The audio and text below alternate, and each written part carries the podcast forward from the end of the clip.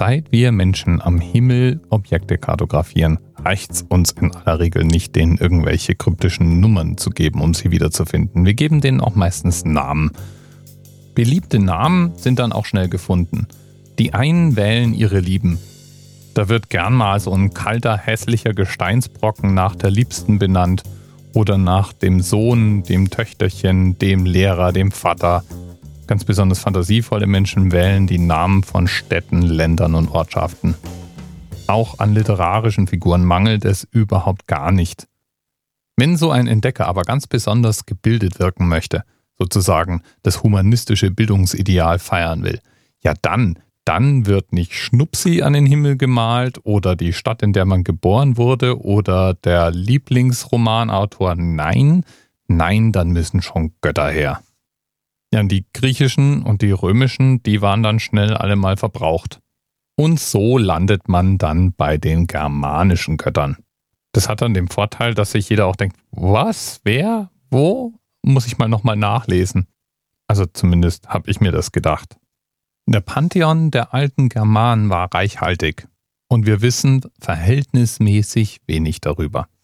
Und das, was wir wissen, wissen wir dann meist aus antiker Feder und da weiß man dann leider oft nicht, ob der Autor dazu gedichtet hat oder auch nur die Zusammenhänge wirklich richtig verstanden hat. Ein fleißiger Autor der damaligen Zeit war der römische Senator und Gelehrte Publius Cornelius Tacitus.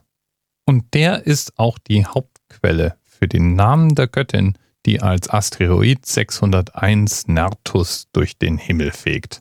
Entdeckt hat ihn der deutsche Astronom Maximilian Wolf.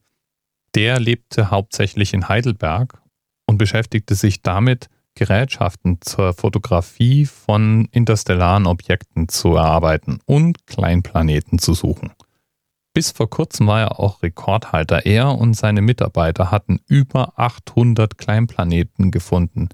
Das war ein Rekord, der vor gar nicht so langer Zeit erst gebrochen werden konnte. Und einer dieser 800 Objekte war eben auch unser 601 Nertus. Von Nertus wissen wir überhaupt nur durch Tacitus.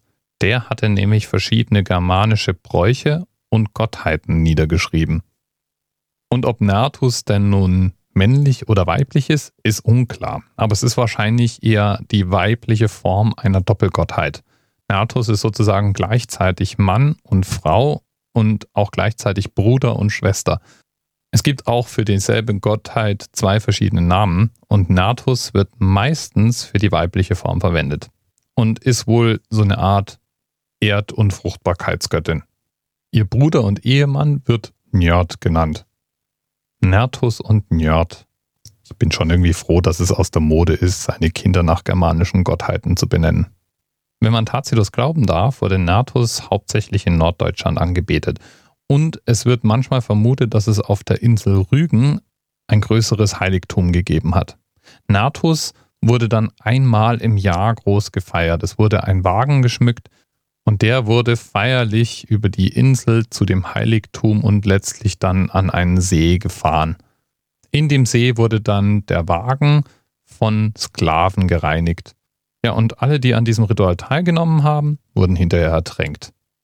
Aber bis dahin bis dahin zeichneten sich die Feierlichkeiten durch eine ungewöhnliche Friedfertigkeit aus. Ja, und jetzt bleibt noch die Frage, wie der Max Wolf diesen Namen ausgesucht hat und was er sich dabei gedacht hat. Vielleicht hat er auch nur einfach eine Liste germanischer Gottheiten genommen und hat einen nach dem anderen zugewiesen. Wer weiß es schon so genau. Bis bald. TMRS 10, 9, 8. The experience of 47 individual medical officers was hier über die Geheimzahl der Illuminaten steht. Und die 23. Und die 5. Wieso die 5? Die 5 ist die Quersumme von der 23.